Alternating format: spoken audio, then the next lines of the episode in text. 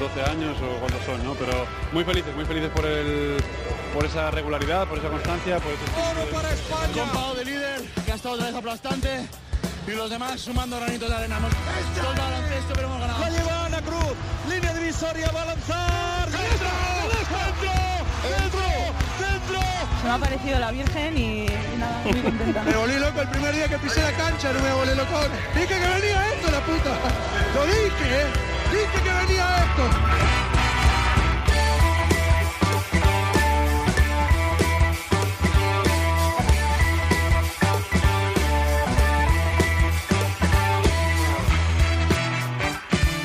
Bienvenidos, Onda Nautas al capítulo 17 de la tercera temporada de Cuatro Cuartos, un capítulo especial, y es que estamos a las puertas del mayor acontecimiento del baloncesto español y europeo, diría más, del mejor acontecimiento deportivo que existe. Más allá del puro baloncesto, que siempre la Copa del Rey deja momentos imborrables, no existe otro evento en el que convivan ocho aficiones que se unen en una perfecta comunión, con respeto, con rivalidad, con alegría, con emoción, sin incidente alguno, en cuatro días, cuatro días enteros, 24 horas, juntos y revueltos. Hemos de cuidar este aspecto, siempre se hace desde la ACB, desde los clubes, desde la prensa, y aunque lo damos ya por hecho, cada año es necesario recordar por qué la Copa es única. Disfrutemos pues de cuatro días maravillosos. Espero también que disfrutes de un capítulo diferente, pues hemos pensado en dar voz a quienes están en la sombra, a quienes están detrás de las cámaras. Sergio García de Peiro da las últimas indicaciones. Balón al aire. Comienza la copa. El baloncesto se juega en cuatro cuartos. David Camps.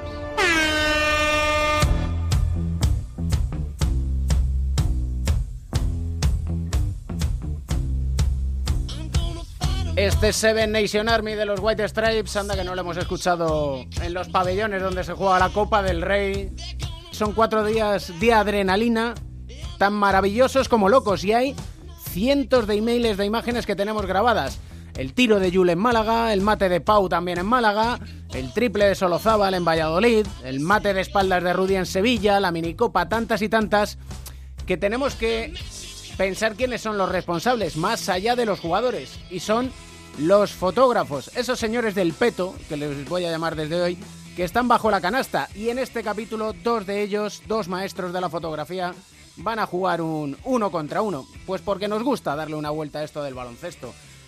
Emilio Cobos, Mariano Pozo, ¿qué tal estáis? ¿Qué tal, David? Pues aquí Muy andamos. bueno, David. Hombre, Mariano, ¿cuánto tiempo? Hombre, David, no, no- no había otro fotógrafo que llamar. tenía No, que ser Emilio. lo cierto es que no. Como, no, Joder. como no os vais a ver uno y otro, Sí, sí. y como os lleváis mal en esto de haceros fotos, os vais metiendo el codo, sí. como Felipe Reyes cogiendo un rebote. Sí, a Mariano no hay quien la aguante, además. Es que, de verdad. Digo bien si estos son cuatro días de adrenalina para vosotros. que hable Mariano corto, primero. que- Te quedas corto posiblemente. Es adrenalina, de tensión, de nervios, de eh, satisfacciones también. Pero la verdad que son cuatro días a nivel fotográfico de una intensidad terrible. Yo siempre digo que, por ejemplo, en la Copa, eh, sabes cuándo sales del hotel o, o de casa, pero no sabes cuándo vas a llegar. Y entre medias no sabes si vas a desayunar, vas a comer, vas a cenar. Porque al final la Copa no es solo los, los partidos que se ven y que se juegan, sino todos los eventos que hay alrededor que, que mueve ACB, ¿no? Tenemos que estar en todo y, y es lo que hay. ¿Y cómo os preparáis?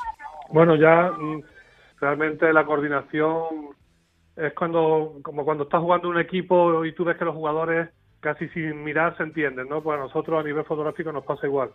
Eh, ya gracias a Dios tenemos una compenetración dentro y fuera de la cancha muy grande y entonces creo, creo que nos dividimos muy bien el trabajo y que nos, nos movemos dentro de lo que es toda una Copa de Rey eh, bastante bien. La verdad que yo con, con Emilio ya son muchísimos años, no solo haciendo Copa de Rey, sino anteriormente también la etapa de gigantes que hemos estado mucho, mucho tiempo trabajando juntos y, y en mi caso con él la coordinación es absoluta, vaya. Sabemos que si está ocupando una parte de la pista haciendo fotos a esa parte, yo me puedo ir perfectamente a la otra, por ejemplo, para, para pillar otra cosa que pueda pasar, porque sabemos que, que está perfectamente cubierto cada uno por el otro. ¿Cuántos kilos lleváis encima? Porque yo como fotógrafo aficionado tengo tres objetivos, cuatro, y ya me pesa la mochila. Joder, las cámaras ya pesa, cada cámara pesa un kilo y medio más o menos, o así. Pues pode- podemos Sí, fácil, llevar- unos 30 kilos fácil. Sí, llevar. sí, por ahí, porque además llevamos cámaras que ponemos en tableros, eh, en el techo, en, en la base de la canasta, entonces llevamos bastante equipo, sí. Es decir, que esas fotos cenitales no es que os subáis vosotros y estéis colgados de un arnés, ¿no? Bueno, casi, que eso que lo diga Mariano, que es el que lo hace, que, Sí, bueno, que subir, es el subimos- valiente. subir subimos, lo que pasa es que eh, antiguamente eh, dejabas cámaras eh, colocadas con un, con, un control remoto, pero en la actualidad ya hemos optado por, por permanecer arriba porque cuando usas el, el control remoto solo tiene la visión de ese ángulo reducido, ¿no? Pero cuando estás arriba, eh, bueno, pues ya tienes la opción de, de tener más variedad de jugadas y otras opciones diferentes. Lo que pasa es que para subir a los techos de un pabellón, bueno, pues te exigen un montón de, de requisitos de preparación, de titulación de trabajo en altura, etcétera, para que no haya ningún tipo de, ¿no? de, de riesgo, ¿no? tanto para la persona que lo hace como para la gente que está abajo. ¿Cuál es la foto a la que tenéis más cariño? Y sé que me vais a decir, hemos hecho muchas, no me salgáis con tópico. Hombre, Os tenéis que mí, en general, en general, no solo en Copa del Rey, para mí la foto que yo recuerdo del baloncesto español que más me ha gustado es una de Emilio, sin duda, la de la de la final que ganó de Liga Unicaja contra el Vasconia, de Garbajosa tumbado en la ducha, totalmente derrotado con la Copa. Para mí esa es la mejor foto que existe en la actualidad de baloncesto, sin duda, a nivel nacional. Joder, Mariano, me, has dejado todo loco, ¿eh? Pues no sé, ya me, me dejas sin palabras. No tengo una foto así favorita. También es otro tópico, por ejemplo, David, que tú dices, no, no me digas con esto, pero también es otro tópico decir, no, la que voy a hacer en la próxima copa. Toma, ¿no? ahí has estado, Eh, sí señor. eh. Lo bueno está por llegar todavía, ¿no? Claro, claro, la que voy a hacer en la próxima copa. Pero no sé, no sé, es que eh, pensar en una sola foto es, es injusto, la verdad, porque eh, dice Mariano, no, esta es Garbajosa, pero es que Mariano tiene... El otro día publicó una en, su, en sus redes sociales, en su Twitter, de Karina Abdul- Abdul-Jabbar jugando con la camiseta del Unicaja. ¿Qué le En parece? ¿Qué le parece? Eh, ¿Puedes Eh. explicar eso, Mariano, por favor? Bueno, eso fue, es que si nos ponemos a contar historias, nos desviamos de la Copa y imagínate, ¿no? De eso se trata, de contar historias. Y vosotros tenéis Bueno. unas cuantas, así que... Eso fue un campus que hizo el Caja de Ronda en el 91, quiero recordar. Y, y bueno, pues se planteó la posibilidad a través de Manolo Rubia de traer a, al Jabbar, cosa que era impensable e imposible por el caché, ¿no? Eh, pero bueno, ahí hubo una jugada maestra de Manolo Rubia que, que le dijo que, que el gran aliciente no era el campus, sino una visita a la Alhambra de Granada. Y bueno, este hombre sabéis que es musulmán y, y con ese caramelo aceptó.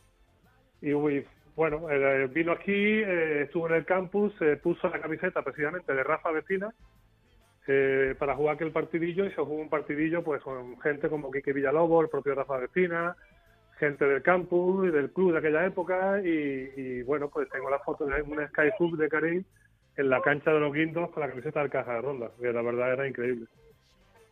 Ya ves. Y ¿Qué te posteriormente parece, nos, llevamos a, a la Alhambra en una Renault Espace que alquilamos y le acomodamos los asientos, quitamos asientos de atrás para que entrara y, nos lo llevamos Manolo Rubia, Juan Ramble y yo a, a la Alhambra. Pasamos un día allí increíble, la verdad. Es lo que Algún día, algún día Emil y yo haremos un libro sin robarle fotos a nadie y con fotos propias y contaremos nuestras historias. Hombre, que fotos propias, por cierto, muchas de vuestras fotos están en Caixa Forum. Correcto, Cierto, sí. cierto.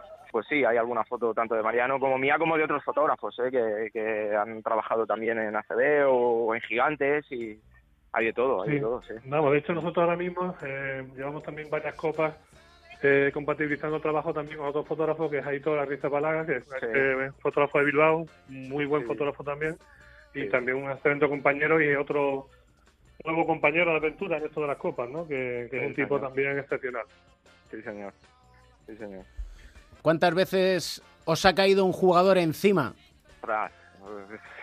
Yo creo A que ver, casi en cada es algo- partido, pero Es algo que sabemos evitar porque eso es, eso muchos que años de baloncesto sabes y conoces al jugador, sabes cómo entra canasta, sabes cómo se lanza y aunque a veces es cierto que te ha podido caer o caer muy cerca, pero es una jugada que no verás tú a fotógrafos profesionales que le pase muy a menudo, la verdad, porque sabes evitarlo y sabes moverte de la forma que, que no pongas en peligro la, la integridad del jugador y por supuesto la tuya, ¿no? Ser fotógrafo de baloncesto también implica eh, conocer un poco a los jugadores y adelantarte un poco a la jugada que van a hacer. Entonces, sabes que, que si un, un tío va a muerte, como Sergio Yul, por ejemplo, que en un momento dado puede caer, estar prevenido para el momento que caiga tú moverte y esquivarlo, porque ante todo está la integridad del jugador, claro, se cae encima de ti y, y se puede hacer bastante daño si se da con un objetivo o con una cámara. Y para hacer una foto en el baloncesto, ¿hay que saber de baloncesto?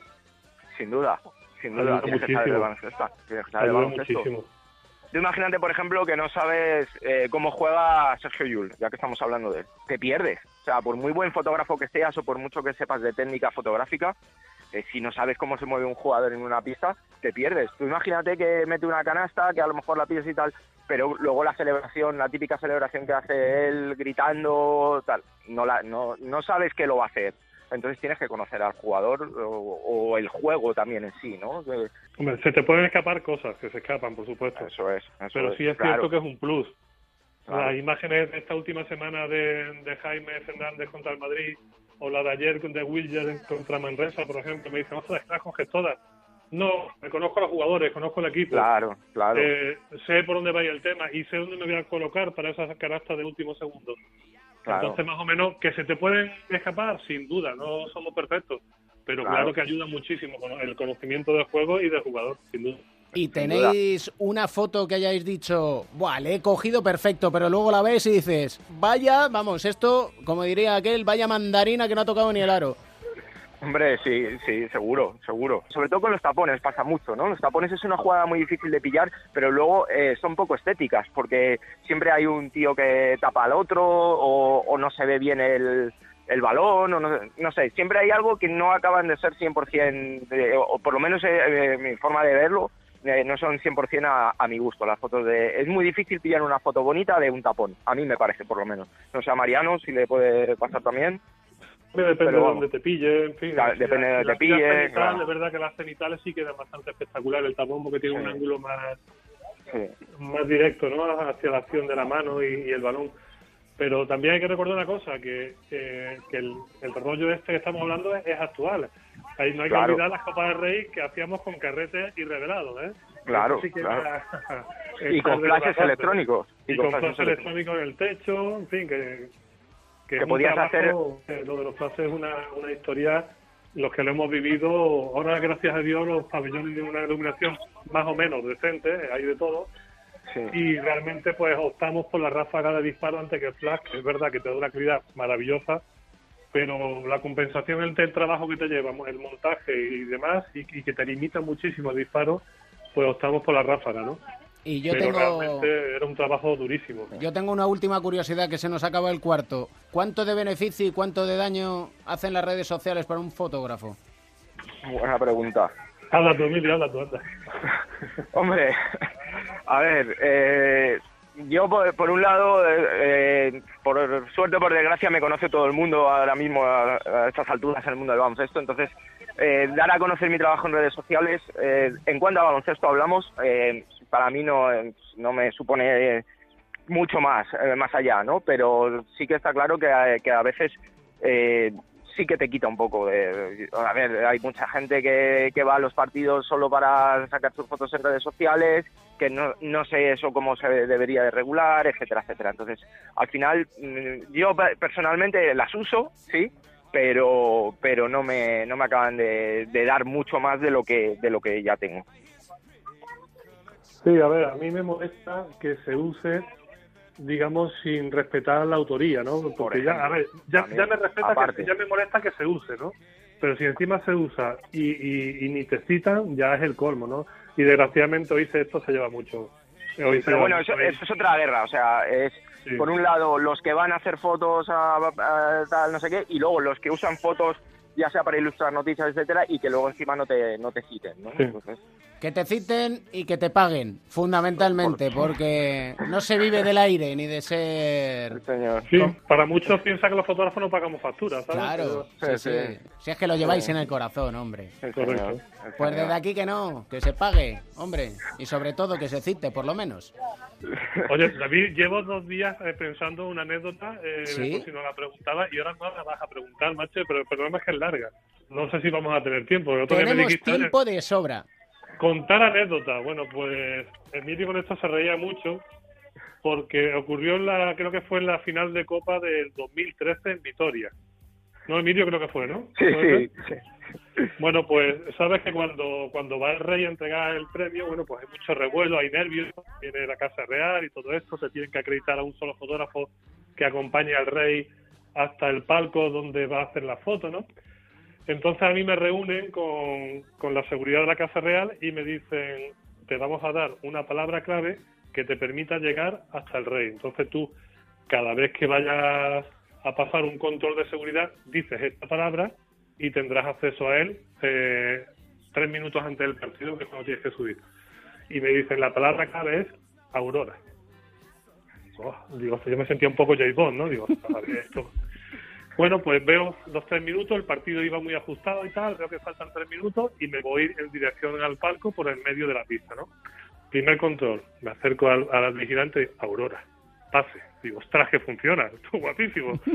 Sigo por arriba, siguiente control, Aurora, pase, pase. Así hasta llegar a, no sé, tres metros del rey más o menos, a su derecha creo que me puse. Bueno, pues el partido faltaba ya minuto y medio o algo así, y veo que, que, que la cosa está muy tensa, Emilio solo abajo trabajando, y digo, bueno, pues yo desde aquí me acordé, tenemos cámaras control remoto, yo desde aquí puedo accionar el control remoto de la cámara y, a- y ayudar a Emilio en lo que pueda, ¿no? Claro, yo voy con un chaleco lleno de bolsillos que puede recordar otra cosa, no a un fotógrafo, y saco un mando a distancia a dos metros del rey. Se puede imaginar lo que pasó, ¿no? ¿Para qué queremos más? pues se me acercó uno, una persona que creo que era más grande de Pau Gasol, o, me pareció en aquel momento, y me cogió del hombro y me dijo, no te muevas. Y cogió el mando y digo, no, perdona, yo casi temblando, digo, es un disparador que te... Pero ¿cómo sacas un disparador al lado del rey? Digo, ah, disculpa, no me da cuenta, es de formación profesional. Y, y bueno, menos mal que dice, menos mal, la suerte es que te conocemos.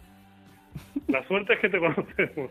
Si no hubieran caído, caído encima mía unos cuantos más, vaya. Y ya te digo Pero- yo que porque era con el rey, que si llega a ser con el presidente de Estados Unidos, No, no, tendría un puntito rojo, ¿no? En ese momento del corazón. Está aquí ahora contándolo. Sí, va a ser así. estarías como, como en la línea de fuego. Sí, Sí, sí, sí, sí. la Pues, Yo tengo, yo tengo otra anécdota, David. No, es tan, no es tan larga y a lo mejor no es tan graciosa, pero no, pero me llama la atención mucho que es en la Copa de Vitoria también hace dos tres temporadas. eh, a punto de terminar el partido semifinales Real Madrid Andorra, la del campo atrás que no fue campo atrás o sí, con, a punto de terminar, vamos, se va un balón a la línea de fondo Sí, sí. y llega Sergio Yul y me ve, hombre Emilio, ¿qué tal? Eh, ¿Cómo vas? Aquí currando un poco y dice yo también, pam, y se mete en una canasta decisiva. al- o sea, eso dice lo que es Sergio Yul también. Sí. un poco, Esto, esto es lo que hablamos de, de conocer al jugador, ¿no? Está bien, está bien. Sí, sí. Pues hasta ese punto te conocen, ¿no? Un poco a veces. Eso es como llegar con el inalámbrico y decirle, hola, y te dice, hola, ¿qué tal? Y dices, pues bien, ¿y tú? Sí, pero todo, todo esto es un juego, ¿eh? sí, sí, todo es un esto... juego, claro. Y Claro. faltando segundos en una semifinal de una Copa del Rey, ¿sabes? Sí, Con sí. todo el público encima y todo, y tiene el tío no la sangre fría, sino la, pues sí, la sangre Sí, fría y, la, la pachorra, ¿no? y la, la pachorra y, y- y el valor de encima, ¿eh? ¿Qué pasa, Emilio? ¿Cómo vas? Por aquí currando. Pues yo también. Y ahora vengo que me voy a tirar un triple. Y pues así, ¿no? Así son. Son gente normal, gente Sí, corriente. señor. Sí, señor. Al final creáis un vínculo que va más allá de lo que son las canchas de baloncesto. El capítulo Sí, sí. de cómo suena tu WhatsApp, nada más acabar un partido con los jugadores es otro capítulo. Sí, sí, sí. Pero con gusto, ¿no? Al Sí, final sí, es- sí, es- sí, sí. esos sonidos vienen con gusto. Espero que hayáis disfrutado de este uno contra uno. Pues bastante, la verdad que se Pues agradece bastante. Sí. que, que haya gente que se acuerde de los hombres invisibles, que somos los fotógrafos. ¿Verdad? Hombre. La extraña capacidad de los fotógrafos de ser invisibles. Alguna que otra vez me habéis tenido que decir, ¿puedes apartarte un poquito que sales en la foto? Bueno, bueno, es, es otro capítulo, ¿eh? Lo de los, lo de los micrófonos, al final del partido.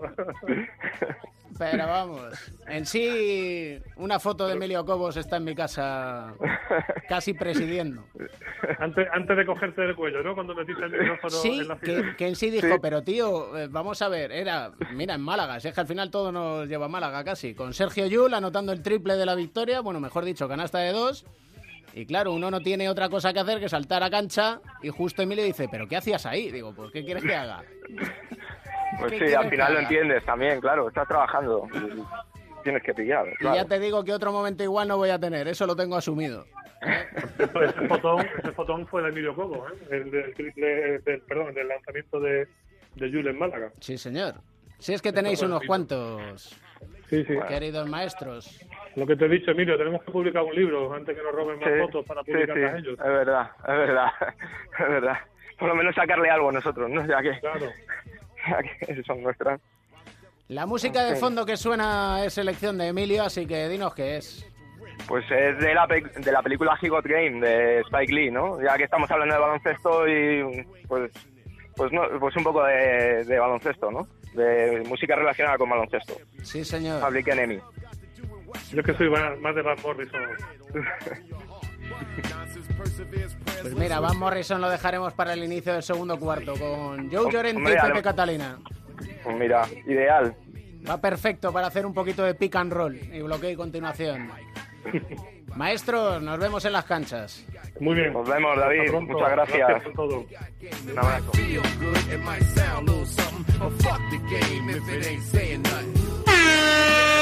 Everybody got game, we just here to let y'all know that PE is in full effect from right now until the year 2000. Hey, yo, my man, sing it. A ver, Málaga, últimos instantes. 7 segundos, 4 décimas, misma jugada. Está con la en el 4 segundos, la tiene Tulson, se la juega de 3. ¡Entra el triple de Tulson! Empate a 97, 30 puntos para Tulson, quedan 4 segundos. Jaime Fernández para Salin, Salin para Alessor, la doble para Villar. ¡Canasta, canasta, canasta, canasta! Qué fuerte, qué Venció. Unicaja sobre la bocina. 99-97, espectáculo, baloncesto. Time we stop, children, what's that sound? Everybody look what's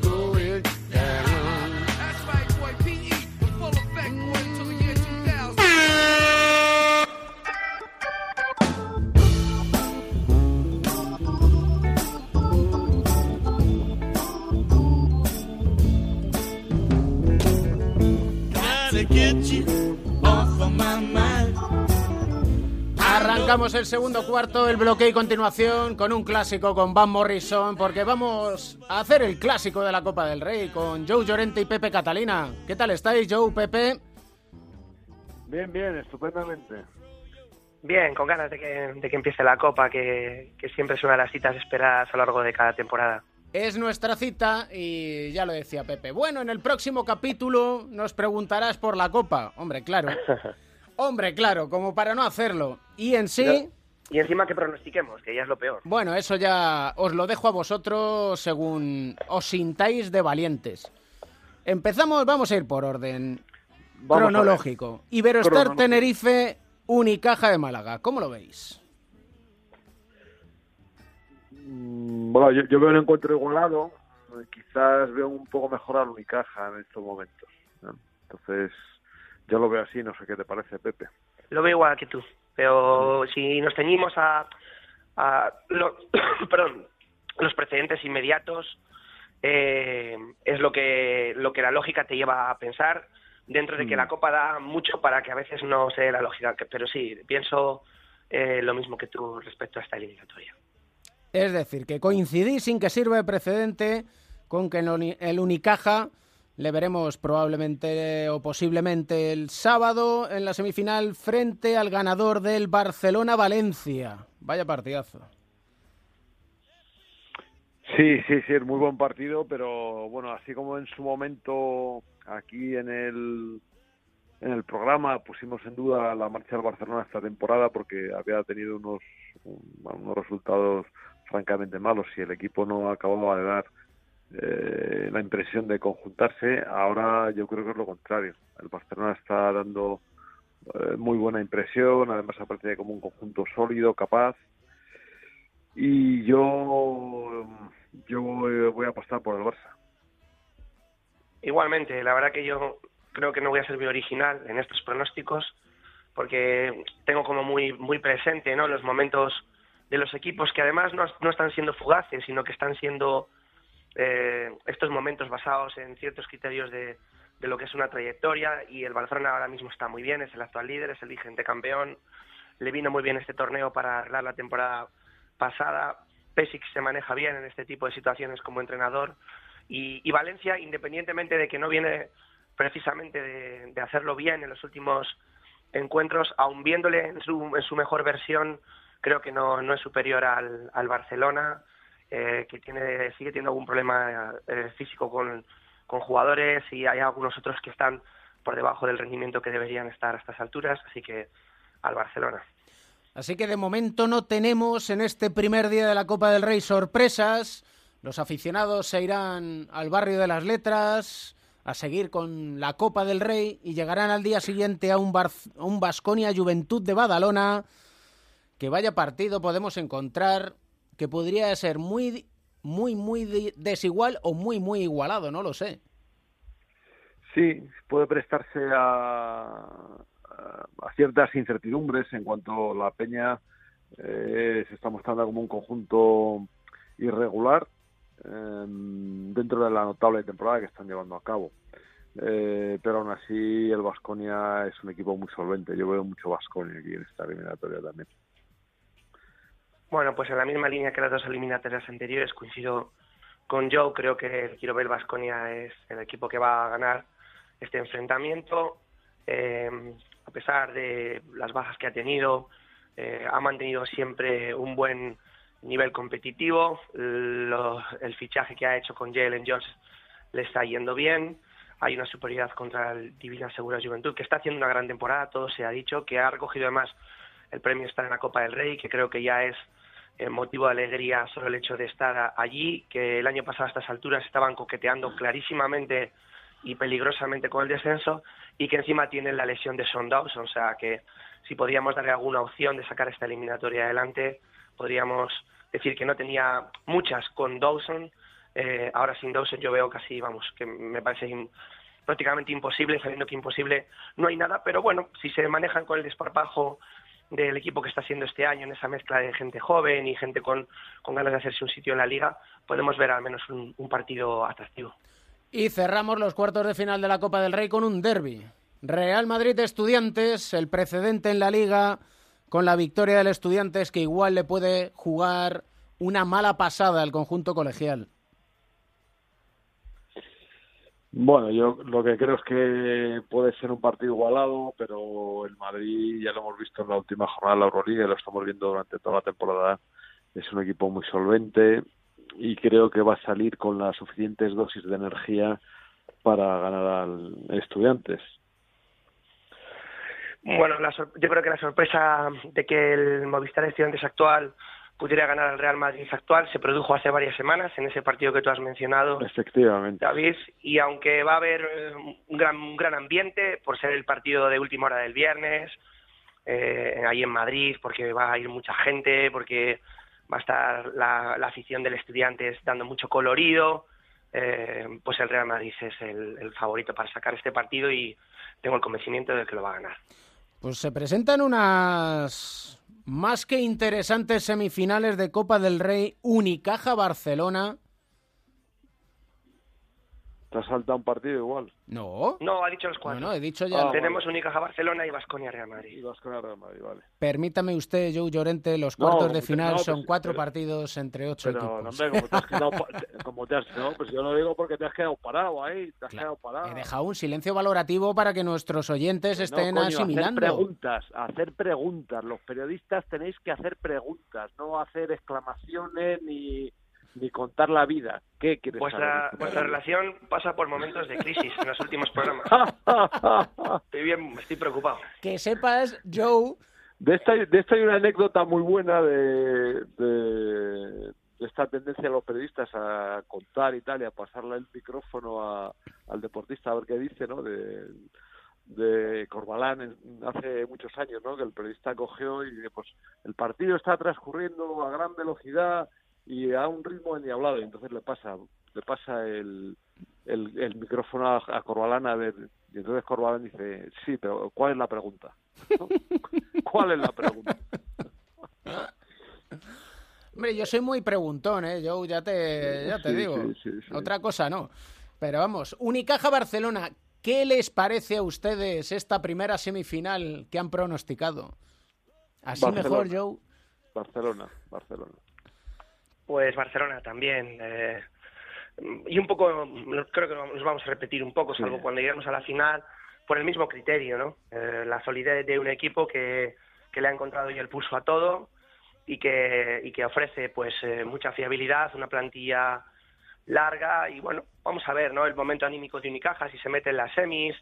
Eh, lo cierto es que Unicaja sus dos últimos partidos los ha ganado sobre la bocina, ¿no? Que eso está bien en cuanto a que parece que todo te va de cara, pero que también eh, esconde a- algunas dificultades para sacar los partidos llegando al máximo nivel. Estará bien la semi, pero yo creo que el Fútbol Barcelona se va a plantar en la final. Y, y te- en relación a la otra semifinal Ahí, ahí, te quiero yo ver. No, va yo muy va rápido, Vasconia. Real Madrid, claro. Yo creo que va a ganar el Madrid. Yo creo que le pesa más al Vasconia la, la baja de Sengelia que al Madrid las que puede tener. ¿no? Eh, bueno, vemos que también el Madrid se puede manejar bien sin Yul. Eh, Tompkins es una baja también importante, pero ha faltado muchos partidos esta temporada y tampoco el equipo lo ha notado demasiado. Y lo que tiene tener una plantilla enorme, ¿no? Como es la que tiene el Madrid y con muchos jugadores a su disposición. Eh, yo en esta semifinal voy a ganar- ganador al Madrid.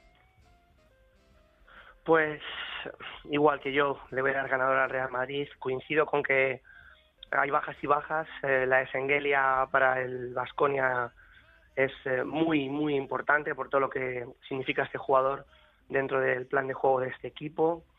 Eh, el- al Vasconia, además, eh, en los últimos tiempos los partidos se les han acabado haciendo largos, porque además es un equipo que va muy intenso. eh, va a tener eh, la carga ya de, de ir acumulando eh, un partido con otro en 24, poco más de 24 horas. Y mm, creo que el Real Madrid, pues, eh, está Sí, muy bien. está Jason, ¿eh? que también es otro jugador importante. Se va a notar, ¿no? Jason Granger también se va a notar, tiene mucha experiencia, un jugador físico, no han conseguido a día de hoy, ya veremos un sustituto, parece que están detrás de ello, pero, pero veo al Real Madrid eh, con muchos eh, recursos, con mucha profundidad y luego, y ahora me adelanto quizá ya, ¿no? Un poco lo que podría ser la pregunta sobre la final, le veo muy motivado, con muchas ganas de jugar en casa y de hacer bueno o hacer malo el pronóstico de la maldición del, anfitrión y devolverle al Barcelona lo que le quitó el año pasado, en este caso eh, eh, campeonar y, hacerse con el título en casa. Así que yo ya digo que para mí en la final va, va a ganar el Real Madrid al Barcelona. Bueno, yo podría decir lo mismo, pero para no repetirlos todo el tiempo, voy a decir que va a ganar el Barcelona, fundamentándolo en que son muchos partidos seguidos y que creo que el Madrid tiene ahora mismo un punto débil, que es la posición de base, y al ser tantos partidos, viernes, sábado y domingo, eh, pues Campazo va a llegar un poco un poco cansado al, al final y, y se va a notar. Esto se va a notar y en consecuencia en un partido igualado y entre dos equipos que ahora mismo por las bajas que tiene el Madrid están muy parejos, eh, se va a imponer el Barcelona. Y es que se puede notar esa baja, o posible baja, veremos a ver cómo evoluciona Sí, Sergio. Yul, pero desde luego no va a estar ni mucho menos al 100%, por muy competidor que sea, por muy bueno que sea, que lo es. Evidentemente, si cargas de minutos al Facu Campazzo, ya los rivales se ocuparán precisamente en cansar al base argentino, y en eso Pesic, la verdad es que es un, un zorro, zorro viejo que dicen. Veremos a ver qué es lo que sucede. Real Bueno, ¿y ¿tú qué dices? ¿Tú qué dices? ¿Tú el año pasado hiciste apuesta? Yo hice, sí señor. Y pues venga. mira, voy para allá. La verdad es que coincido con vosotros. Pues di el ganador, di el ganador, ya está. Di El el, gana- ganador. el No- ganador- No te andes por las ramas. No, me voy a andar por las ramas Ah. porque iba a dar una semifinal Unicaja-Barcelona, Vasconia-Real Madrid. El Unicaja, voy a decir, pero esto es más ilusión que otra cosa, que se meta en la final frente al Real Madrid. Y yo creo que gana la Copa del Rey el Real Madrid. Pero esto es una ilusión. Me refiero Bueno. a ilusión mía que se me acaba de ocurrir ahora mismo. Lo que no os he preguntado, ¿quién creéis que va a ser el jugador que destaque sobre todos? Bueno, eso sí que es más difícil todavía. Muy Eso- complicada esa pregunta. Esa es, esa es más complicada. compl- muy complicada, porque normalmente, ¿a qué te refieres? ¿A, ¿Al que pueda ser el MVP? Es que a un jugador que lo mismo hace un partidazo, pero solo dura una eliminatoria de cuartos. A un jugador que, digamos, como habéis dado Real Madrid y Barcelona como final, a un jugador de uno de estos dos equipos que vaya a ser el puntal sobre el que su equipo intente cimentar el título. Bueno, pues yo, mira, voy a decir que, que además le ha estado costando por los temas físicos y eso. Yo creo que JC Carroll va a ser muy destacado en esta Copa del Rey. Joe, Pues eh, vamos a ver. tú has dado al Barça campeón, así que... Bueno, pues Pangos, venga, Pangos, que está jugando mejor. Venga. Muy bien. El secreto está en los pequeños, entonces. Y eso que Anthony Randolph está Sí, en, ese- sí, en- claro. en Sí. ese, pico, en ese pico alto, alto, alto que, a veces está- que, que tiene. Pero está jugando extraordinariamente, ¿eh? Randolph. Y está con una seguridad tremenda y haciéndolo que le cuesta un poco a veces, ¿no? Haciéndolo en el momento justo, seleccionar. Y está con esa clarividencia que hace todo en el momento exacto y lo que es requerido en ese momento. pero bueno, a pesar de eso, yo voy a, yo voy a apostar por la importancia Sí. de la vieja escuela. En este caso Fenomenal. es la de, la de un tío como Carroll, que lleva ya muchos años aquí, que parece que en un momento determinado sus mejores eh, horas de baloncesto ya pasaron, pero como le pasó al bueno del Chapu Nochoni cuando vienen estos torneos eh, determinantes, eh, de digamos de, de, de flashes, aparecen. Así que bueno, vamos a apostar por él. Veremos a ver quién acierta y sobre todo veremos un gran espectáculo en esta Copa del Rey. Seguro que sí. Que nadie se preocupe. Pepe, no te preocupes. Yo, mi única preocupación es eh, por los momentos que pasa vuestra relación, la única que tengo en estos momentos. Nosotros siempre... Pero bueno, es la, semana del amor, de los enamorados, y espero que, que sea propicia Te- para... Tenemos que hacer caso a Pepe, que es un agudo analista ¿eh?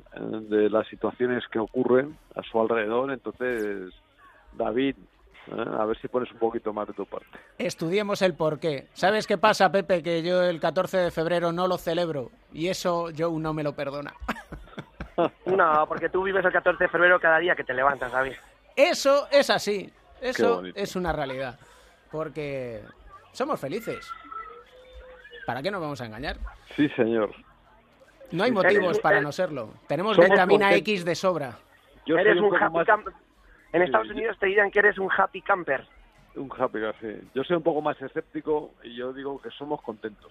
A La felicidad, bueno, es un, eh, en fin, un concepto demasiado elevado para eh, para mi limitado intelecto y que yo creo que se escapa de este mundo. Así que me conformo con ser contento.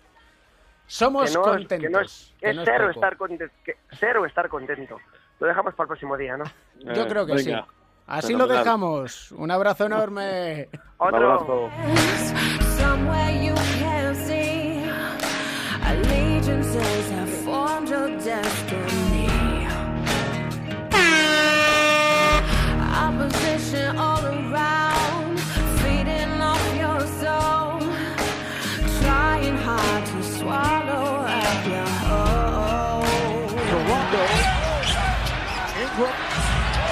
Kuzma for three.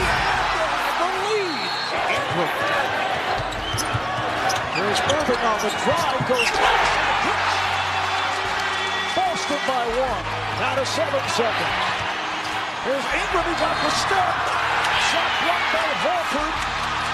Here's Rondo. He scores! Buzzer. Oh! Less than five minutes played in this game, Rondo. Bang.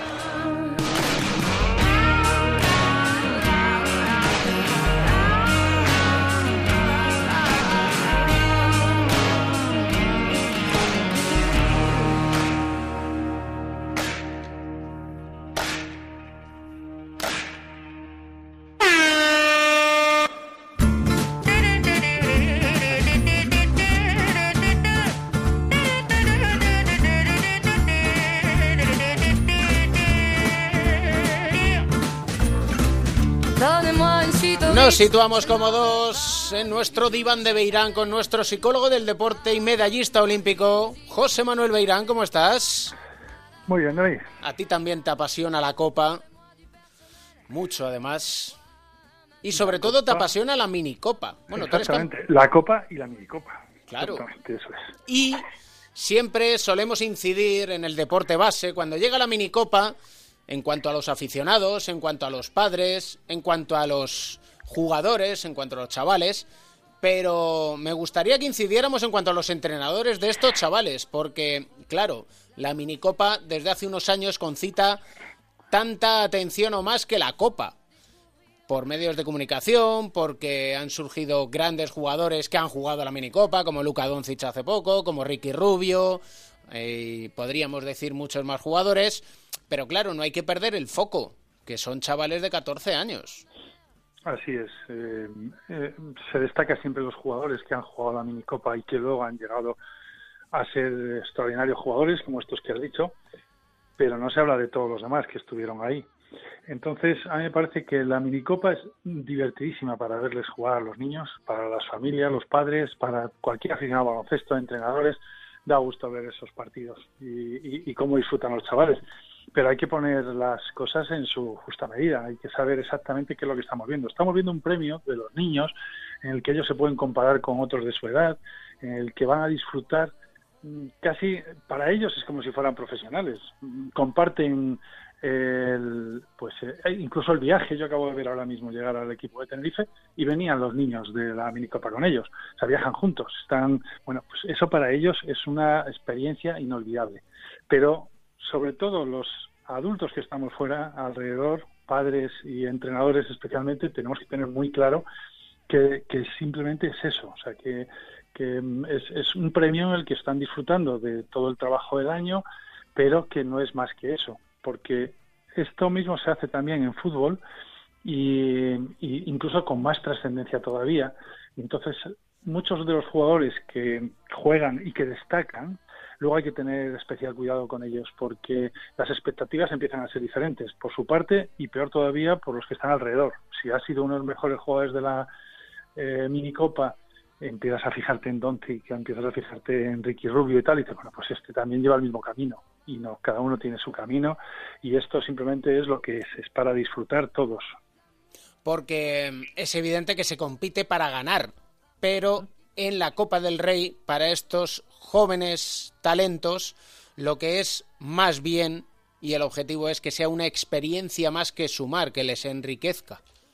Sí, y, por supuesto salir a ganar todos. Eh, los, hay algunos que salen a ganar porque son favoritos o porque tienen un mejor equipo que, que otros contra los que van a jugar, pero todos intentar salir a, a, dar todo lo que puedan, hacer lo mejor posible y a disfrutar de eso. Pero tanto ellos como los que estamos fuera viéndoles, tenemos que disfrutar de verles y disfrutar de verles jugar y competir y esforzarse, no solo de ganar, porque va a ganar uno, solamente va a haber un equipo que va a ganar.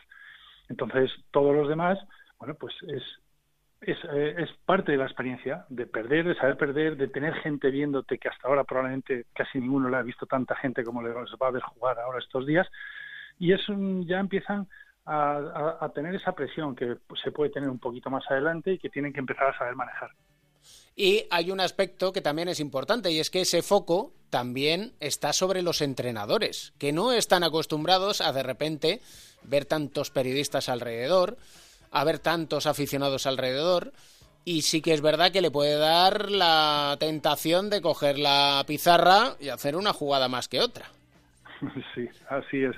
Es verdad que el, la posición de los entrenadores es complicada porque son entrenadores de formación y más a esta edad, no estamos hablando de juniors, son formación y el objetivo no es mm, ganar, el objetivo es salir a ganar, eso sí, pero el objetivo es cada día eh, que vayan mejorando, que se esfuercen, que sean capaces de superar dificultades y que les sirva como formación.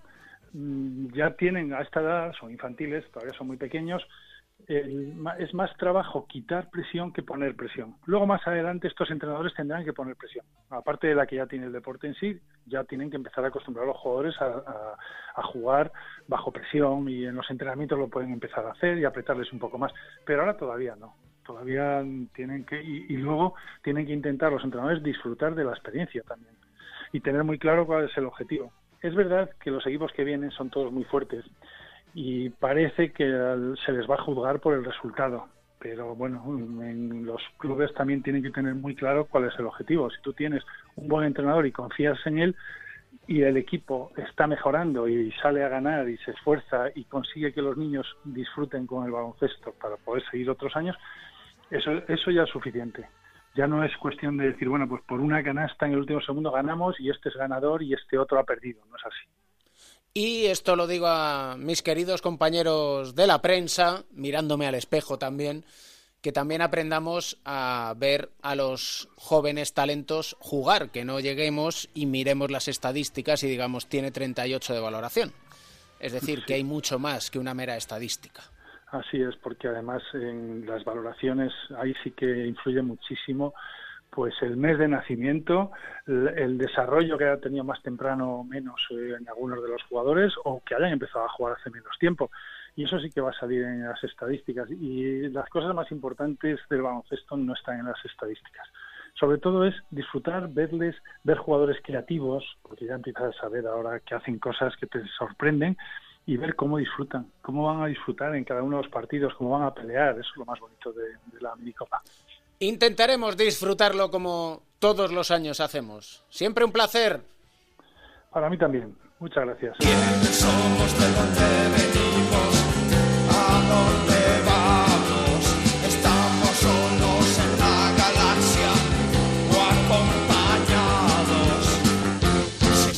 De pro, melotero, ¿cómo vas? ¿Cómo vas, Camps? ¿Qué, ¿Qué te tal? gustan las copas? Me encantan. Y a ti veo, tampoco te veo mal, ¿eh? No, te veo ya ahí con, el, con la camiseta negra de gala preparado para la Estoy, copa, ¿eh? estoy mentalizado. Ya te Estoy veo, mentalizado para 24 horas en el Withing Center. Madre mía. qué Es lo que nos va, ¿eh? es lo que nos 24 va. horas. 82 ediciones de la Copa del Rey, pero no siempre ha habido MVPs, ¿no? Esta será la edición número 30 con MVP. Vamos a ver quién es ese. La primera fue en el año 90. Vamos Fue- a empezar por el origen. Hace 30 años ya. Ya 30 años. Madre ya, mía. Fíjate, ¿eh? ¿Y quién fue? Fue Mar Davis. ¡Jo!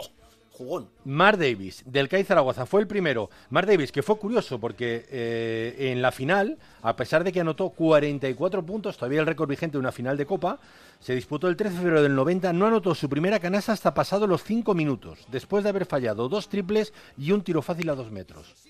Impresionante, uno de estos americanos que dejaron buena huella. Hay un derby madrileño, Estudiantes Real Madrid, Real Madrid Estudiantes, y digo yo, ¿cómo van en cuanto a mejores jugadores de la Copa del Rey? Porque está la cosa ahí, ahí, ¿no? Pues ahí, ahí. Primero dominó muchos estudiantes, con tres casi consecutivos, y después el Real Madrid que lleva cuatro.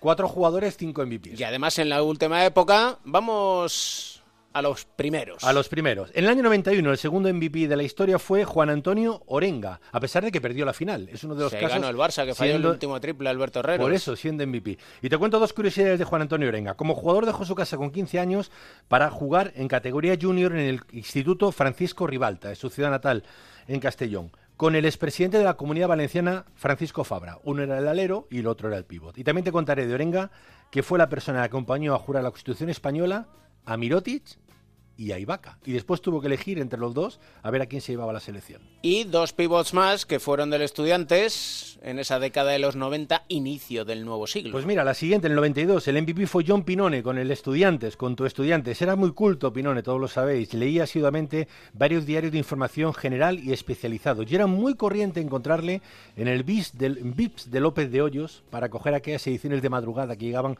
a las 12 de la noche. También te diré que el salón de su casa en Estados Unidos lo preside una foto, una foto conmemorativa de aquella Copa de Granada.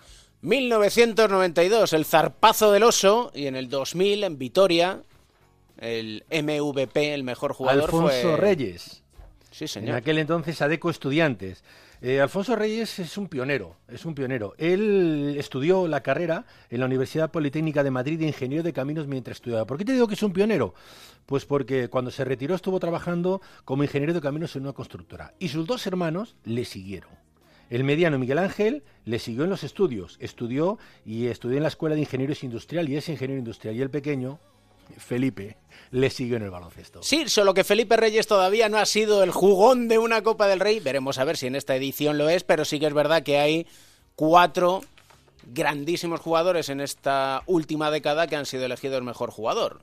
Jules, Mirotic, Ayón y Rudy. Pues mira, Jules ha sido dos veces, en el 12 y en el 17. Te contaré una anécdota de Jules y es que su primera canasta oficial en la CB no entró. Tenía 18 años. Eh, fue en Bilbao con el, contra- con el Manresa. Perdían de 20, cuenta él. Mi primera canasta entró. Hice una bandeja, tocó el tablero, el rival hizo un tapón ilegal y me la dieron. Para no meter la primera, fíjate que no metió canastas. ¿eh? Ya te digo yo.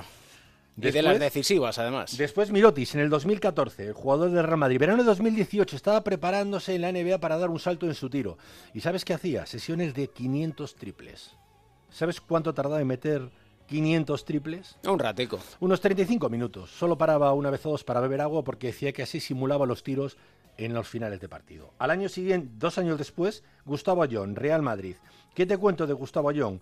Pues te cuento de Gustavo Ayón que aunque todos le conocemos como el Titán, sus amigos no le llaman el Titán, le llaman el Grandul. Y esto viene de en la universidad cuando empezaba, se acercaba al comodoro todo grande y decían ahí viene el Grandul. Y, de ahí le quedó el nombre. Fíjate tú que Rudy Fernández también tiene su leyenda porque fue con el Madrid y ojo con el Juventud. Con el Juventud la primera en 2004, que por cierto fue el cuarto jugador que la ganaba perdiendo la final. Bueno, tres realmente, porque Arlauca se la dieron sin llegar a jugar la final y ahí se cambió la norma para que solo la pudiera ganar el que ganaba la final. También ganó con el Real Madrid en 2015. Pues ¿qué te cuento de Rudy Fernández? Pues que fue negro por unos momentos. Y es que cuando salió el videojuego 2K17, eh, hicieron un jugador que jugaba en el Real Madrid que se llamaba Fernández Rodolfo y era Rudy y era negro. Aquello dio bueno a una chanza y bueno, salieron ahí varios mensajes y al final le pidieron disculpas desde la Euroliga y Rudy puso aquello de gracias a NBA 2K por hacer uno de mis sueños de niño re- realidad. Pero mi nombre no es Fernando. Y luego nos comentaban Mariano y Emilio una foto mítica de Jorge Garbajosa con el título de liga. Y Jorge Garbajosa ha sido elegido mejor jugador de una Copa del Rey. Sí, Zaragoza. En 2005. Y te cuento otra anécdota suya que la cuenta el que ha sido toda la vida su agente Arturo Ortega. Y es que su descubridor fue Carl Herrera, el ju- jugador del Real Madrid. Que iba mucho a Torrejón porque tenía allí una novia que después sería su mujer. Y un día pues le encontró en la calle y le dijo... Oye, eh, ¿juegas al baloncesto? Le dice, bueno, jugaba, pero me echaron, era muy malo y ahora estoy jugando al fútbol. Carl Herrera le dijo, si quieres algunas gestiones, puedo hablar con mi agente. Habló con Arturo Ortega y en pocos meses estaba ya jugando en Vitoria. Y si algo caracteriza la Copa del Rey es la historia de la Cenicienta. Siempre estamos pensando que puede haber sorpresas, que hay alguien que lo puede conquistar. Y ciertamente en los 90 hubo alguien. Año 96, Joan Creus. Y voy a decir lo de Joan Creus porque me han dicho que no le gusta mucho que le llamemos Chichi, con lo cual a partir de ahora será solo... Desde que dejó de jugar, ¿no? Será solo Joan Creus. Te contaré que era un Iron Man, era el Easy Green de la, de la Liga Española. Solo se ha perdido, eh, que estén contabilizados, 12 partidos en sus 24 años entre la Liga Nacional y la CB. Te diré más, en las 16 temporadas que ha jugado en la CB, 15 ha jugado todos los partidos y solo se perdió 8 partidos en una de ellas. Tenemos historias para dar y tomar de esta Copa del Rey. Defiende título el Barça. Tomás Eurtel, por cierto, fue elegido mejor jugador. El año pasado acerté, que conste. A ver, ¿y ¿qué más eres este año? Ojo, no tengo ni la más remota idea. Acertarás seguro. Bueno, pues volveremos aquí con el MVP, si te parece. Venga, vamos a ello. Gracias, Mel. Gracias, Cam. Que usted lo pase bien.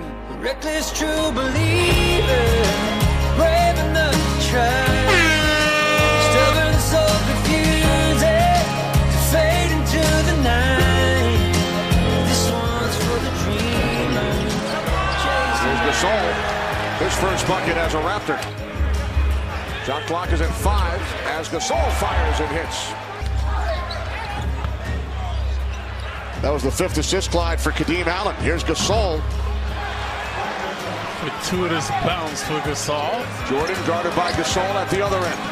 Backs his way in, spins, and then the block by Gasol.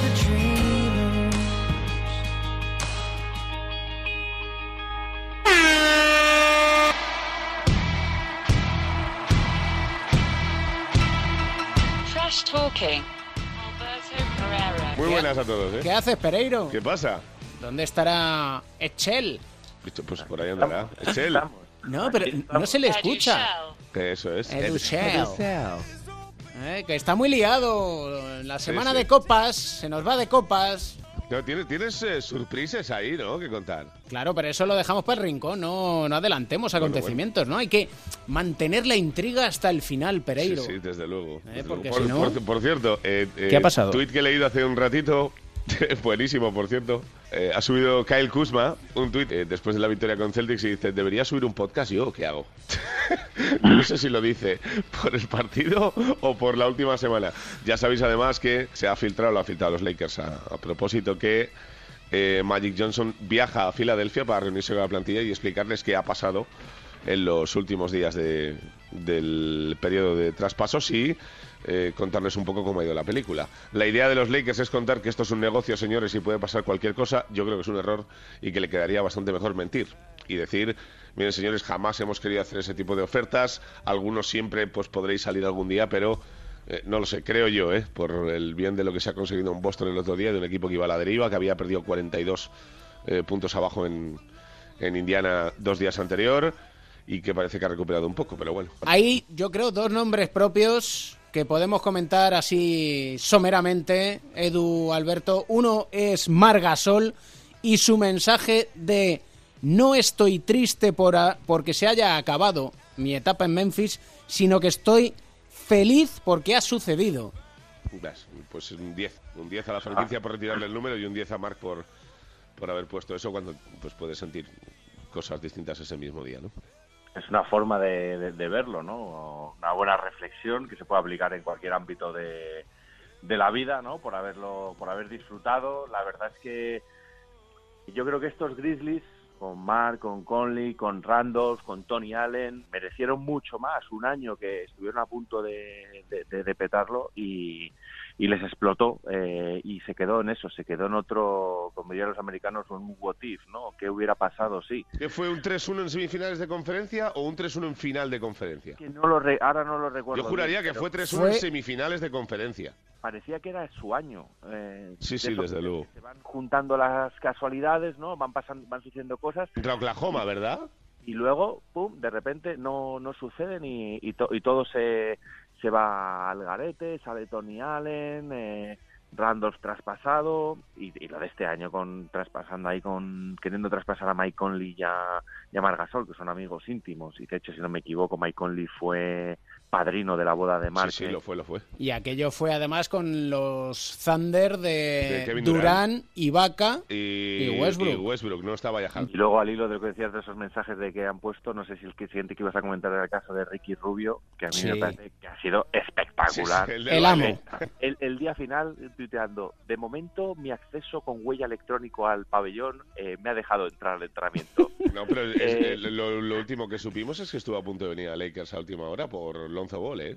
Pero que él ponía luego, eh, a ver, chavales, me voy a meter en el, en el avión. Y dice, ¿con qué camiseta voy a jugar el siguiente partido? Y luego ya los propios Utah ya respondiéndole antes de que acabara el trade, no, con la nuestra, eh, luciremos de naranja. O sea, es que me ha parecido eh, bestial eh, la capacidad de Ricky de, de contarlo y sobre todo me hubiera parecido un gravísimo error que Utah Le hubiera la- traspasado. Sí, porque con la llegada de, de Ricky, con Gobert, con Donovan Mitchell, con Joe Ingles, que vamos, yo creo que ha renacido, no sé qué, si se ha tomado la pócima de Obelix o qué, allí en, en Utah, pero yo creo que han hecho un equipo muy majo. Y, juegan muy bien. y, y- y tirar esto de la noche a la mañana por la apuesta, la moneda al aire de Conley, no lo sé, me habría parecido muy arriesgado. Y el remate de Ricky fue, como se denomina, el GIF. Sí, El de bailar. El de Chandler, el de Friends bailando porque se queda en Utah. Y ahí ya directamente es para hacerle aplausos, Sí, Ricky, señor, porque es que la vida es así. All Star Game, Pereiro. Eh, bueno, visteis la elección el otro día, este nuevo formato, bastante chulo, por cierto. Eh, la NBA le proporcionaba una campaña, una cámara partida a LeBron James y a Giannis Antetokounmpo eh, para que fueran eligiendo a sus jugadores. Pues bien, eh, van eligiendo normal, hacen un traspasito ahí al final entre ellos para darle un poquito de morbo y al final quedan las dos leyendas. Eh, incluidas en este All-Star por ser su última campaña en la liga, Dirk Nowitzki y Dwayne Wade. Eh, primero en elegir LeBron James y empieza con la frase, bueno, obviamente todo el mundo sabe lo que voy a elegir y es Dirk. Se queda así, se ríe, Antetokounmpo se descojona directamente y LeBron de repente dice, no, venga, como voy a elegir a Dirk, me quedo con Wade. Pues bien, eh, contestación de Nowitzki a los 20 minutos por redes sociales. lo mejor fue tu cara y la de Wade en las finales de 2011. Eso sí que es un zasca, como no lo he visto en mi vida. Novisky ha sido un fenómeno en esta situación. Retuiteado por Dallas, retuiteado por LeBron James, retuiteado por la NBA y retuiteado por Shaquille O'Neal. Evidentemente que no se pierde ninguna de estas. Así que creo que ha sido un detallito por parte de Novisky devolverle el palo a LeBron, porque yo si hubiera sido LeBron lo hubiera evitado, que no me hubiera pasado nada tampoco. Y la última, eh, primera lección de LeBron en los últimos dos años, Odri, cariño, si me dejas terminar el programa. Lo explicamos, es tu perrita. Pues mi perrita ya ha decidido que un balón de fútbol sala tiene que invadir la RDSI de repente, así Muy que bien. bueno, veremos a ver. Eh, LeBron ha elegido por dos años consecutivos a Kevin Durant en la primera posición. Esto alude mucho al tuit que has puesto tú esta mañana diciendo que a quién va a comerle la cabeza en el próximo eh, All-Star para que juegue con él y le han preguntado después del último partido de los Warriors y le han dicho, ¿qué te parece que te elija en primera posición las dos últimas veces? Pues bien, eh, respuesta muy Durant de este último año y medio, muy chulo. Dice, bueno, ¿y qué pensabais que tenía que hacer? ¿Elegir a otra persona? Entonces le ha quedado el periodista que le ha vuelto a preguntar, dice, ¿pero sois favoritos? No le contesta, se ríe y mire para otro lado. Dice, ¿pero qué te parece el quinteto? Dice, pues es el quinteto. Y dice, ¿pero los otros son el mejor defensivo? Dice, no, no lo son. Y ya le mira al periodista con una cara amenazante que el otro dejó de hacer preguntas, evidentemente. nunca, nunca te metas con un tío de 2'8, ¿sabes? Cuando parece que le estás calentando, pues era el caso. Aparte que Pero- Durán últimamente pero- es de sangre fácil. Y al hilo de las elecciones, fíjate que es que, eh, si no me equivoco, eh, una de sus elecciones fue eh, Kyrie Irving, la de LeBron, con toda la polémica que había de si se llevaba mal o no. Y cuando elige a Anthony Davis eh, para su equipo, eh, Antetokounmpo le lanza un mensaje con algo así como esto igual se considera tampering, ¿no? Que es esto Sí, de que sí, en sí. la NBA esto no- puedes contactar con otro jugador para intentar hacer llevártelo a tu equipo, ¿no? O sea que a lo mejor ahí hubo fue, fue- fue bastante gracioso. Es así, va a estar el All-Star muy entretenido, pero más que en la cancha, en los pasillos del hotel donde se alojan los jugadores, porque va a haber mucho trash talking, pero lo que hay también son estrellas en la Copa del Rey en nuestro rincón de Mateo.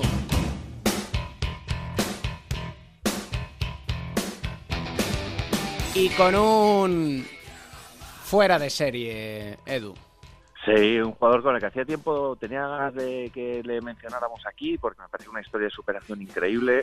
Hablamos de Javi Beirán, que me parece que después de, de esa grandísima lesión que tuvo, que estuvo prácticamente un año sin jugar, eh, la represión que tuvo, mm, está a un nivel pletórico, una de las claves del Tenerife, de la excelente temporada del Tenerife, tanto en ACB como en la Basketball Champions League. Eh, pieza clave también eh, en esta sección que han llamado como los héroes de las ventanas de la selección de, clasificación, eh, un papelón espectacular con la selección. Él tuvo muy mala suerte ya hace un par de años de cara a los Juegos de Río, si no me equivoco, en 2016 estaba en la órbita de la selección, se quedó fuera de la preselección, aquello no le sentó demasiado bien, en aquel momento dijo algo así como esto me hará más fuerte, luego tuvo la lesión, no pudo participar de esa pretemporada en Benavís con, con la selección, pero luego sí ya se incorporó con la selección a jugar eh, partidos de clasificación en las ventanas, convirtiéndose de una de esas pocas parejas padre-hijo ¿no? que acaban jugando en la, en la selección y es un, es un lujazo tenerle en este rincón de Mateo como historia de superación y además es un lujazo tenerle porque eh, en esta Copa del Rey eh, su participación va a ser francamente especial. Y es que, aparte que le queremos ver, y esto hago, tra- tiene hago mucho- aquí tiene- para tiene muchos amigos en la prensa, ¿no? seleccionador. Eh, vamos a ver, uno de ellos me considero No, yo, no, no, por eso, y por es, eso. es que vamos a ver, es un tipo excepcional. Pero No vamos, pero no de casta le viene al galgo. Pero no estáis haciendo tempering vosotros. No, no empezando. selección. No, no, no, no. De Ah, no, momento vale, no le he empezado. Dame, dame un par de meses y el acoso y derribo a nuestro querido seleccionador va a ser total y absoluto. Porque Javi Beirán está a un nivel de selección ahora mismo. Y aparte, esas iniciativas que hablabas al principio, Pereiro, ahora sí, sí. las desvelamos. Vamos, vamos, vamos, vamos, vamos. Porque Javi Beirán está involucrado en la ayuda. Edu. Sí, Vamos, el- Edu, entra al trapo ahí, ¿eh? El viernes, este viernes, eh, día 15 de Tranquilo, que no te multan. es, es el Día Mundial del Niño con Cáncer, eh, una fecha que ojalá algún día dejemos de, de- de tener que celebrar y de reivindicar. Y Javi Beirán, junto a otros cracks y héroes de las ventanas, por ejemplo, como eh, Darío, eh, Jaime Fernández, eh, van a lucir durante la Copa del Rey en sus zapatillas unos cordones de color dorado. El de color dorado es el color de la lucha contra el cáncer infantil. Y todos los puntos que anoten en toda la Copa del Rey, es ellos cuatro, y va a haber un jugador por equipo, en el que también va a estar Kyle Curich, que superó, como sabéis, un, un, un, un tumor cerebral. Eh, todos estos jugadores, uno por equipo, eh, va, van a lucir sus cordones y los puntos que anoten se van a transformar en fondos para investigar la leucemia infantil, el cáncer infantil, con uno entre 100.000 y de la mano del corte inglés. Y va a ser un auténtico lujazo de iniciativa. No sabéis la excelente acogida que ha tenido entre los jugadores, entre los clubes, en la ACB, en el sindicato de los jugadores, en la selección Espa- en la Federación Española de Baloncesto de la Liga, entre todos los estamentos que formamos el, el básquet, ha sido muy bien acogida y con muchísimas ganas de ayudar.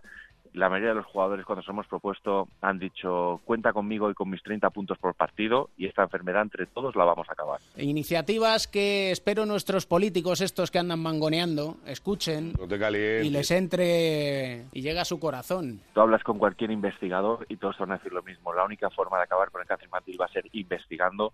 Te voy a dar un dato que es escalofriante. Son 1.400 nuevos de casos de cáncer infantil diagnosticados en España. Cada día fallece un niño por cáncer infantil y solamente a través de la investigación vamos a acabar con ello. Esta iniciativa de los cordones dorados solidarios, gracias a la mano del corte inglés, a la CD, a pa- eh, patrocinadores y a las pequeñas personas que han querido participar en esto, va a ayudar mucho y explicarle a la gente que acabar con el cáncer infantil muchas veces es muy fácil la forma de apoyar, que basta a veces con que toda tu millonaria audiencia de cuatro cuartos coja ahora el teléfono, mande un SMS con la palabra 1 al 28014 y así destinan un euro 20 íntegros a la lucha de esta enfermedad. Fíjate, así de fácil y con los 500.000 oyentes que tenemos, pues prácticamente podremos financiar, si cada uno mandara un SMS, podríamos financiar una beca de investigación. La canción de Mateo para todos los Mateos del mundo para despedir este capítulo 17, Edu. Pues mire, hemos escuchado el otro día en la radio y dijo, esta me gusta. Welcome to the jungle, ¿no? Welcome to the jungle, que es la Uy, copa de- temazo. Está últimamente fresquito, Mateo, ¿eh? Está on fire. Joder, madre mía, parece que ha ganado en Boston o algo. Por cierto, ya comentaremos el mensaje que puso en Instagram LeBron etiquetando a Ah, todos los vale. Pensé jugadores. que ibas a decir el mío. No, no, el mío, No, no. no, ¿eh? no. Puso, puso un mensaje en Instagram etiquetando a todos los jugadores abrazando a Rayon Rondo y no sé dónde leí que no había sentado muy bien en el vestuario ese mensaje de unidad de LeBron después de que el día antes estuviera tan apartado en el banquillo de sus jugadores. Investigación para Alberto Pereiro de cara al capítulo 18 de Cuatro Cuartos. Señores, esto es una jungla. Sí, señor, nunca mejor dicho. Chao, chao. Un abrazo fuerte. Un abrazo, chao.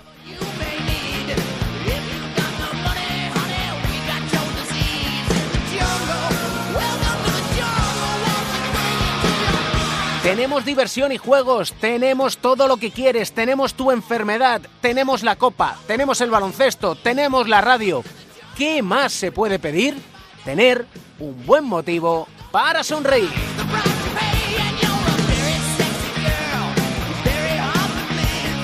El baloncesto se juega en cuatro cuartos. David Camp.